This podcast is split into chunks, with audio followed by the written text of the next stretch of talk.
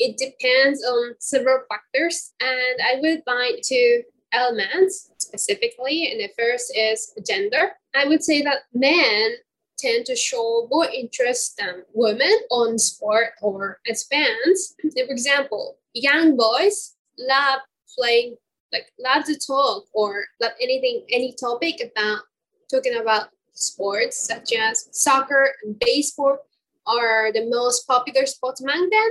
And compared to the tendency among young boys, young girls like at primary school or both both the gender. The young girls uh, would prefer to stay at home and cooking something with her with their moms